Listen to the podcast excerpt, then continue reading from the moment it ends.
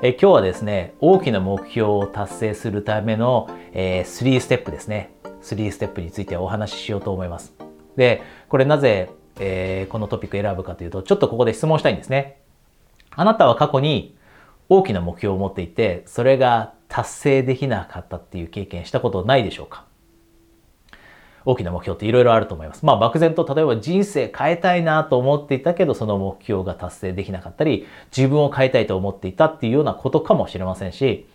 または、えー、英語を、えー、全然話せない状態から流暢に話せるようになりたいという目標かもしれません。これも素晴らしい大きな目標ですよね。で、私自身も過去を振り返った時ってそういうことあったんですね。大きな目標を持ってたけど達成できなかったという経験ありました。で、そういった方、とても多くご相談に来ていただくので、今日このお話しました。なので、もしあなたが今、例えば大きな目標を持っててなかなか達成できないと思ったら、ぜひ今日お話しする3ステップ、えー、絶対に取り入れてほしいですし、あなたの周りにもし、えーあなたが、えー、例えばリードしているですね、チームメンバーの人たちの中でだったり、そういう人がいたら今日のお話共有してあげてください。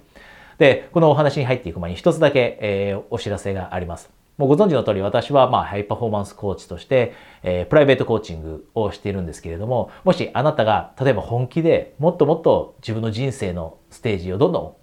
変えていきたいと、もっと充実させた人生をたいだったり、自分自身をもっと変えていって、で、さらに周りに貢献ができるようなロールモデルになりたい。こんなことをですね、本気で思っていて、で、こうやって話を聞いているだけじゃなくて、アクションを応募して、えー、1対1で話してみて、コーチング受けてみて、こんな風に思っていたらですね、今、えー、 Zoom で約30分行う戦略セッションというのをプレゼントしているキャンペーン中ですので、その情報はこの下にあります。なので、もしあなたが、えー、1対1で楽しく話をすることにご関心があればですね、えー、そちらにお申し込みください。ではですね、今日のトピックです。大きな目標を達成するときの3ステップ。で、これ、大きな目標ってさっき言ったように、例えば、じゃあ一つ例を挙げると、その英語をマスターするっていうこと大きな目標があるじゃないですか。で、一方で小さな目標もありますよね。で、大きな目標と小さな目標で、まず同じアプローチを取るかというとですね、そうじゃないんですね。小さな目標と大きな目標ってもう全然違うアプローチを取ります。で、それにもかかわらず大きな目標を持っている時に小さな目標を達成するためのアプローチを使ってしまった結果全然前に進まないっていう人が結構多いですね。かなり多いので、まずここを押さえておきましょう。で、じゃあどう違うのかというと、じゃあ例えば体重を減らしたいっていうような、えー、目標を例にとって考えてみるとシンプルかもしれません。例えばじゃあ体重2キロ減らしたいっていう目標があったとするじゃないですか。で、ものすごい痩せてる人じゃない限りにおいては、体重2キロってそこまで大きな目標じゃないですよね。そこまで大きな目標じゃないと。じゃあ、その時にじゃあどういうアプローチを取ればいいのかというのを、まずあなたの頭の中でもちょっとイメージしてほしいんですが、私が例えば思い浮かぶのが、まあ私自身も2キロダイエットとか3キロダイエットとかって全然したことがあるので、その時のことも振り返ってみると、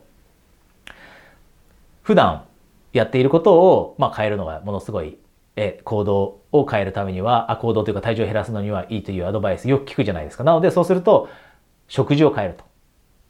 普段炭水化物を食べていたのを例えば炭水化物を抜くと。でこれを1ヶ月ぐらいやれば2キロぐらい痩せたりします。私も過去そうやったことあるんですが2キロぐらいってそうやって普段食べているものをちょっと減らしたり変えたりすることでその目標って達成できるんですねでこのように小さい目標っていうのはちょっとしたことを変えてて、それを継続していくと達成できるんですね。なので、このアプローチが適切だと。小さい目標であれば。じゃあ一方で、体重80キロの人が15キロ痩せたいと。20キロ痩せたいというふうな目標を持ったとします。そうするとどうかと。さっき小さな目標を達成するため2キロ痩せるという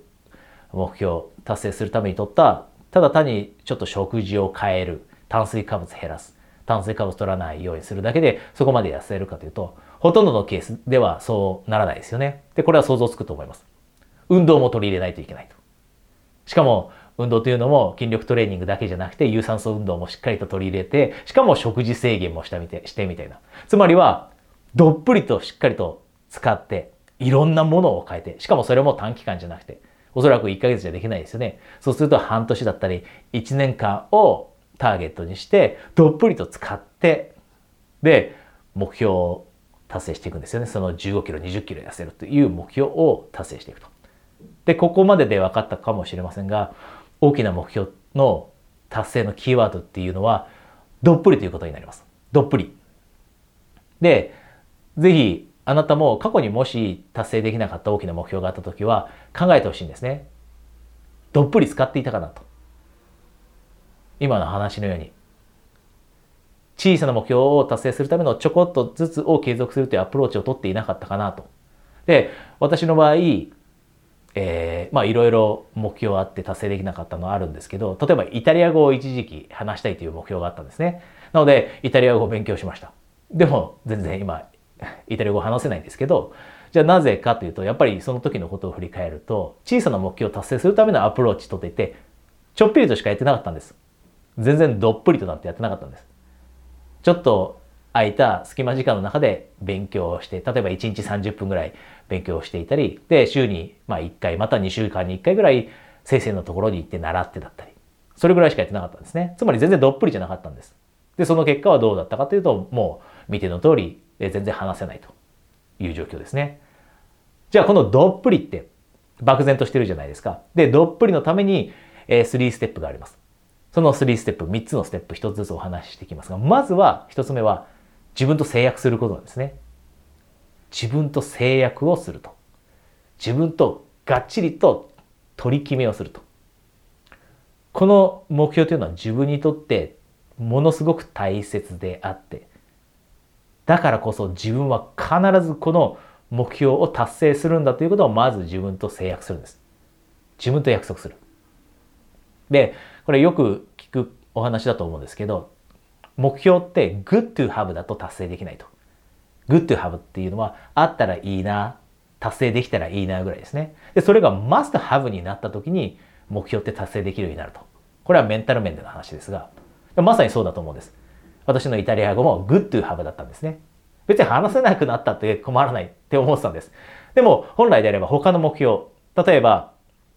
英語の目標、英語を話せるようになるっていう目標を達成する人って、もう絶対に自分って英語を話せるようになって、で、仕事をグローバルで活躍、仕事でグローバルに活躍するんだ、みたいな、ものすごい強い気持ちを持ちます。マスターハブなんですね。で、そういった時に達成できるようになるので、まずは制約するというステップが必要になります。これが一つ目です。で、二つ目のステップですね。二つ目のステップ。これは、期限を決めるということ。その目標を達成するまでの期限を決める。で、これなんで期限を決めるのが大切かっていうと、まあ目標に期限をね、えー、つけるのは大切だっていう話はもうよく聞くと思うんですが、この大きな目標という意味でなぜ大切か。一つ一番大切なのは、期限決めないと私たち持たないです。例えば、英語を話すという、えー、目標において、2年間3年間もうどっぷり使って、で、そのために時間をとにかく使いましょうって言われるともう心が折れそうになるんですね。私も想像しただけでも嫌です。2年も3年もどっぷりもう英語のことばっかり四六時中考えてる。どっぷりってことはそういうことですよね。でそれを2年も3年も続けなきゃいけないのってなると心が折れそうになります。でも1年であれば、例えば年始に今年の末までは頑張るかっていうのであれば、なんとなく持つじゃないですか。なので、期限としてぜひあなたには1年以内の期限最長で1年の期限を設けてどっぷり使うということをすること、これをお勧めです。でもしあなたがもっともっと持つよというのであれば、ね、すごい大きな目標であれば、1年半かかるかもしれない、2年かかるかもしれない。で、2年で設定してもいいです。でも大抵の場合1年ぐらいが限度。なので、1年以内で期限を設けることをお勧めします。これが2つ目ですね。2つ目のステップ。で、最後3つ目のステップです。これものすごくできない人多いんですけど、その目標に紐づくアクションですね。目標に向かって進んでいくために必要なアクションってあるじゃないですか。日々こんなことをしなきゃいけない。英語であれば勉強しなきゃいけないんですよね。で、であれば、そのアクションを最優先にするということです。最優先にして自分のスケジューリングをすると。一日のスケジューリングをする。なので、その1年間は友達と遊びに行く。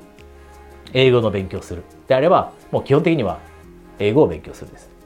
でここで言ってるのは友達と遊ぶということを100%やめなきゃいけないということではないです。ご褒美としてたまに1ヶ月に1回だったり今までよりも減らして会うというのはもちろん OK ですよね。自分にご褒美をあげることでモチベーションする。でも普段においては日常においては最優先事項は英語の勉強です。あなたの目標が英語をマスターするということであれば他のことを差し置いて YouTube を見ようテレビを見よう映画を見ようこれに対してもちろん英語を勉強するということが最優先になってそれをベースに日々の生活を送っていきます。このどっぷりを1年間やるということですね。でこうやって目標って達成していきます。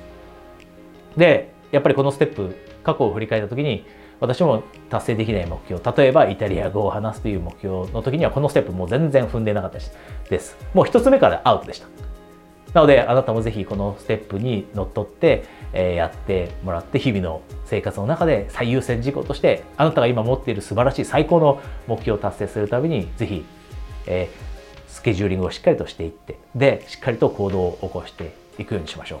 これが大きな目標が達成できるようになるためのための3つのステップです。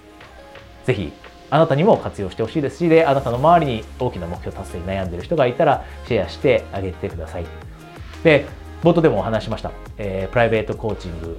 を、えー、に関心があってですね、で、こうやって話を聞くだけじゃなくて、もう実際アクションを起こして前に進むために実際に話して戦略セッションを受けてみて、で、そうすることで自分が例えば今持っている目標だったり自分を変えるだったりどうやったらもっと充実した人生が手に入るのかというステップが明確になるようなセッションを試して自分の頭の中クリアにしたいこんな風に思っていたらですねこの下に情報がありますのでそちらから、えー、お申し込みください。では戦略セッションでお会いできる方はそちらでお話できるのを楽しみにしていますしそれ以外の方はまたこちらでお話ししましょう、えー、今日はお疲れ様でした。失礼します。